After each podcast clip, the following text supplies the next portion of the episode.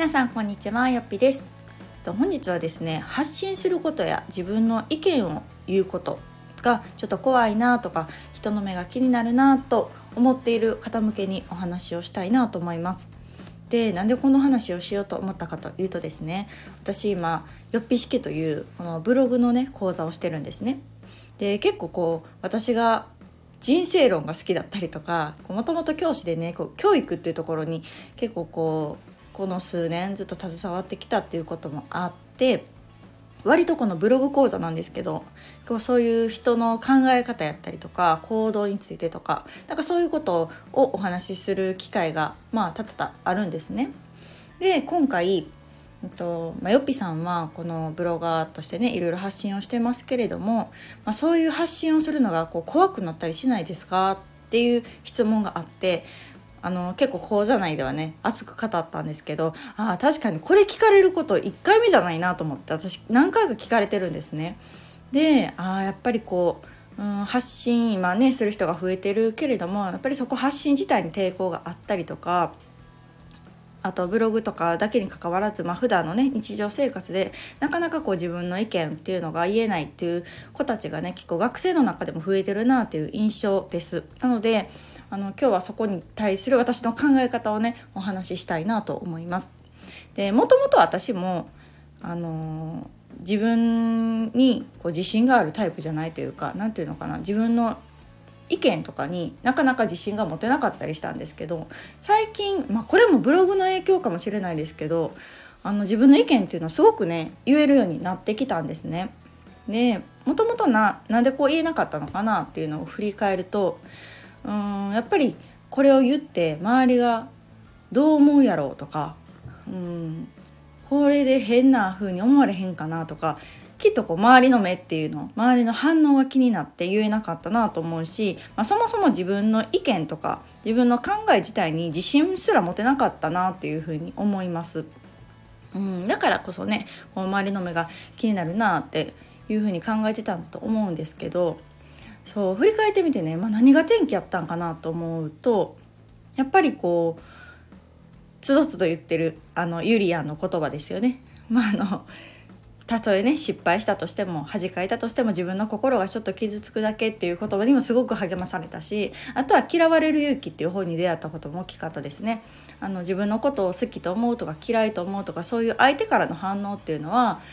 自分の課題ではないと。うん、他人がその人たちが決めることなのでそこに悩む必要はないっていうような考えにも私はそっかって結構救われたなと思います。でまあそういういろんな言葉に触れてですね私自身こう腑に落ちたところっていうのがやっぱりね自分の意見自分の考えっていうのを言っていかないとそこに共感する人も集まらないなっていうことですね。もちろん何か意見を言うっていうことはうん、反対されること否定されることもあると思うんですね。でも言わんとその逆も起きないわけでこれはあの本当発信だけにかかわらず、まあ、イメージしてほしいのがうん仕事とかもそうですよね。うん、仕事場でなんかちょっとちゃうなって思ってても黙ってたらそのまま進むじゃないですか。でなかなかこうこれ言ったら、うん、職場環境悪くなるかなとか周りの同僚とか上司の人にうんこう思われるかなとかってじゃあ結局言わんとこってなると状況って改善しないでしょ、うん、でも言ったことによってまあ仮にねえなんなんあの子って思われることもあると思うんですよ。思う人もいるかもしれないけど逆によく言ったと思う人もいるかもしれないし私も実は同じ考えやってんっていう人がいるかもしれない。でそういう形でなかなかこううん皆さんよくマイナスの方をイメージして言えないという方が多いんですけどそれってプラスの方も出会えてないというかうんそういう共感やったりとかあなるほどいいねって言ってもらう機会も損失してるっていうことに私自身もこう気づいてきたんですねこうどんどん社会人生活とかを経て。なので割と私は言うようにしてます。でこれを学生にも伝えてるんです。というのも私自身もともと教師をしていて当時は先生じゃないととかなんか先生で正しくないとみたいなあるじゃないですか。なんかそれをすごく思ってたから間違えてはいけないとかね。なんか自分の意見を言うっていうよりも正しいであろうことを言うみたいななんかどっかで聞いたもっともらしい言葉を言うみたいなねことをしてたわけですよ。でもそうすると本当正直やからね子供たちっていうのは本当響かない。なんかあなんかどっかで聞いたことあるなみたいな。なんかあはいはいいつもの感じねみたいな感じになるわけですよ。で私自身がすごく変えたのはあ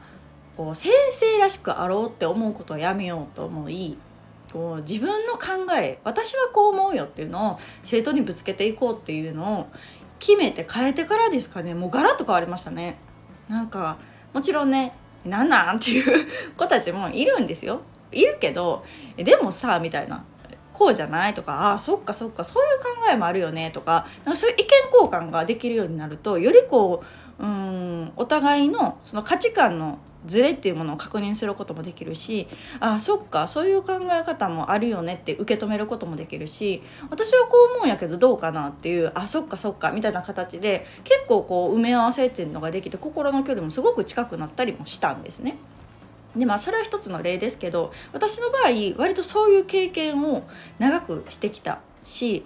まあ、相手学生でえーと、私の場合181920歳ぐらいの子たちかなを生徒で持ってたのでまあまあ大人と子供の境目でまあ割とはっきり言うわけですよ。いろいろ。なので結構私は鍛えられてきたなとは思うんですけどでもこう自分の意見を言わないと、うん、相手にも結局伝わらへんし何て言うんだろうな。こう言えない子が今すごく増えてるなというのも一方で感じてます。でこれも講座内でもすごくね話をしたんですけどあの今ってこの SNS とかもね発達して人の感情っていうのが見えすぎると思うんですね。例えば友達同士つながってる、まあ、インスタでもツイッターでも会った時に、うん、今会ってないし今一緒にいてないけどこの子が今こういうことを考えてるとかマイナスツイートする子とかねいるじゃないですか。まあ、プラスも含めですけどそういう場合にこうああの子ってもしかしたらこうなんちゃうかなこんなこと今考えてるんちゃうかなえ私のことこう思ってるんちゃうかなみたいな感じでどんどんその妄想みたいなのも膨らんでいくしこう別にねそれってその時間人のことなんで考えんでいいと思うんですね本来は。でも常につながってたりとか人のその感情みたいな内面っていうのがなんかこう見えてしまうことによって周りの目っていうのがもうありすぎるぐらい感じすぎるぐらいに過敏になってる人が今すごく多いなっていうふうに感じてます。もう特に本当に私よりちょい下ぐらいの世代かな。私多分ギリギリねそこまでこう SNS どっぷり世代じゃなかったと思うんですね。その学生時代に。でもやっぱりちょっと下の子たちってもうね中学生とかから普通にその当たり前にツイッターがあったりとかする環境で育ってるわけですよ。そうなると常にこう人の目が気になる人の意見が気になるってなってきて私はどう思ってるとかそれがなかなか言えない子がすごく増えてるなと感じてます。でそれはね私あんまりいいことじゃないなと思っててうんなんか自分の心自分の気持ちっていうものをなんかうん皆さん本当に聞いてんのかなとか生徒たちにも言うんですよ。いろいろこう調べるのは得意だし正解を見つけに行くのが好きというかなんやろうな正解を聞いてくるんですよねよく。でもなんかその前に「あなたはどう思うの?」って言うとやっぱ「てんてんてん」ってなってしまったりとか本当の心の内に気持ちはあるんだけどなかなかそれをこう喋る人に伝えるっていうことに抵抗があってそこのハードルが高くてなかなかできないっていう子が本当に多いなと思います。まあ、その背景にはねいろんな実際誹謗中傷とかも多かったりとか、まあ、それでねあの人を傷つけるっていうのが現実であるので、まあ、そこを恐れてなかなか言えないっていうのはもちろんね理解はできるんですよ。理解はできるんだけれどもうん、でもなんかそこに怯えて自分の意見が言えなくなってくるってなんかすごく悲しいなというかうんなんかもったいないなという気もします。うん、子供でもそうですよねあの天真爛漫で子供は何でも言いたいことを割と言うけれどもやっぱ中には先生とか親の顔色を伺ってねなかなか自分の気持ちを言えないとかちょっとこういい子ちゃんでいるっていう子もいるじゃないですか。でも心配になりません？なんか見てたら なんかもっといいのにな言ってとか。うんすごくそういう子ってなんだろうないい子というか頭がいいんでしょうね。いろいろ察する力っていうのがあるしあこれをしたらママは悲しむかもしれないとかあこれを言ったら先生忙しいのに迷惑かもしれないみたいな多分そういうところまで起点が回るというか頭が回るようなねこうこそなんかそうなってしまいがちなのかななんて思うんですけど。でもそれが大人になるともっともっとねあのうん蓋をしていく時間が長いからこそ言えないしうん人の考えっていうものと自分の考えがなんか一致しないといけないって思っている時点でちょっと違うかもなっていう気もします。うん難しいですこの話は 難しいんだけれどもどこかで私はなんか吹っ切れてるところもあって人は違うんだよっていうのがなんかこう腹落ちしてるんですよね。うん、だから割と好き放題言ってはいるんですけどこういうラジオとかブログの発信とかでも言ってるんですけどうん。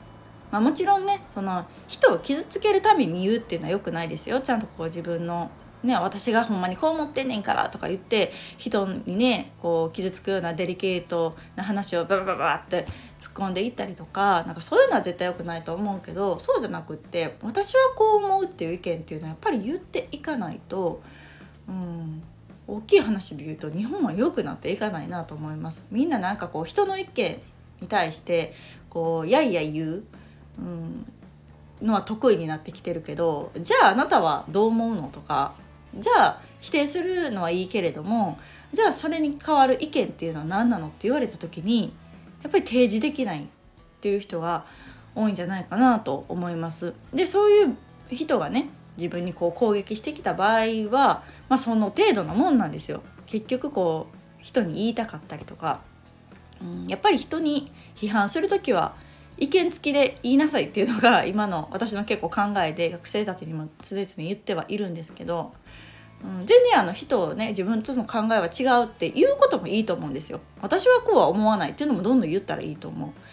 う。うん、けどその時には私はこうだからこう思うしこう違うと思うとかこれよりももっとこれの方がいいと思うとかっていうのを言うとねその意見がただの意見として終わらずもっといいものになっていく可能性だってあると思うしうんつまるところうん人の感情なんて割と自由なんだからでね明らかに人を傷つけるとかでない限りは言っていった方がいいんじゃないかなと思うしその方が人生は楽しいと思います。うん、なんかすごく最近ちょっとね気になってることでもあったんですね。なかなかこう、うん、発信するっていうこと自体にためらいを持つ方もいると思うんですけど私はこう発信をしたことによって人生がかなりねガラッと変わったりとかうん切り開いていけたという経験があるからこそ皆さんもっともっとなんか発信したらいいのになと思うしなんかみんなの意見もどんどん聞いていきたいなっていうふうに思います。なんかなんで皆さんそんなに自分に自信がないんやろうとか私が大好きな皆さんがそういう、うん、発信に対して抵抗があったりとか自分の意見を言うことに恐怖心を抱いているっていうことがなんかちょっとこう悲しかったりとかします、うん、なのであのもしねこのラジオを聴いてくださってる方でうんちょっとこんな話してみたいなでも私の話言って批判来たらどうしようとかって思ってこのラジオをねあの発信できてないとかっていう人もいるかもしれないですよね。聞く専門で自分のチャンネル持ちたいなと思ってるけどできてないとかっていう人もなんかまずは私はやってみてほしいなと思います。うん、やってみることでまた何か考え方だったり見え方が変わることも絶対あると思うし、うんまあ、やって損はないと思うしね。うん、そういうことで出会いがつながったりもするので自分の意見が、うん、言うことが怖いって思うこの日本がなんかちょっと怖いなと私は逆に思ったりします。なんかその時思い出したんですね。反町隆史の「ポイズン」を。皆さん知ってますよね？GTO の。言いたいことも言えないこんな世の中じゃポイズンまさにですよねみたいな。なんかふっと私は なんか思い浮かんでですねああめっちゃいいこと言うの反町隆史みたいな。もうこれ何年20年ぐらい前に言ってたなさすがやなとか思いながら。なんか私はうんなんかそういう日本がねちょっとこう過敏すぎるんじゃないかななんて思って今日はこんなお話をしてみました。ちょっといつもより長めの話になりましたがもしねあの、まあ、発信もそうですけれども、まあ、日常生活とかでなかなか自分の意見が言えないとかっていう場合はですねうん私はこう思ってるんだっていうこと自体に自信を持ってもらったら何かこう行動として変わるんじゃないかなと思いますので、うん、この話を聞いてそうだそうだって思う人もいるかもしれないけどえー、なんかちょっとポジティブすぎんとか。いう人もいると思うんですよ。でもいいと思うんです。それで、うん、いろんな考えがあっていろんな意見があっていいと思うので是非是非皆さんも自分の心の中にあるうちのねこんなやってみたいとかこんな言いたいとか私はこう思うっていうのをどんどんどんどんこう出していく練習っていうのをしていってもいいんじゃないでしょうか。なんていうお話をしてみました。また何かご意見あれば聞かせていただけたらと思います。ではまた次回の放送をお楽しみに。さよなら。